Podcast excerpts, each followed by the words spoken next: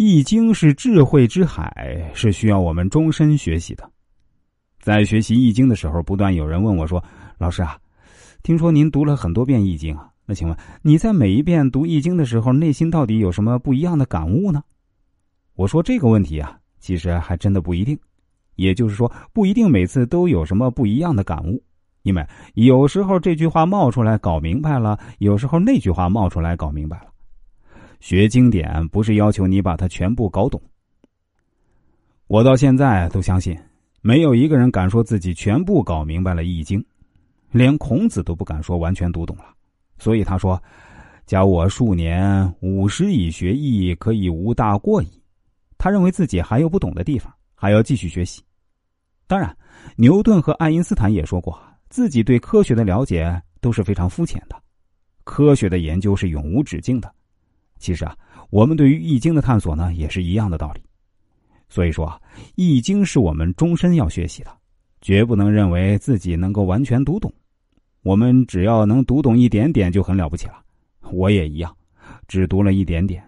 我们每次都懂一点点，可能永远也不能把它完全读懂，但这一点点啊，对我们每个人的一生影响都很重要。在《易经》这部书中啊。我们如果能明白其中一句都不得了了，当然，如果你能够悟透其中的一些道理，那更不得了。在这里啊，需要给大家说清楚一个概念：什么叫悟？在宗教中啊，喜欢用“悟”这个字儿，而且是在宗教中呢，“悟”是一个非常高级的词儿。我们看《西游记》啊，就会发现观世音菩萨给唐僧三个弟子取的名字，他分别是悟空、悟能、悟净。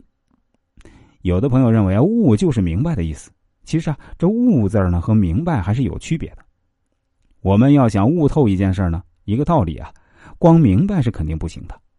别人告诉我们的意思，我们好像明白了，但是如果不是自己悟出来的，遇到困难时啊，我们还是会不行。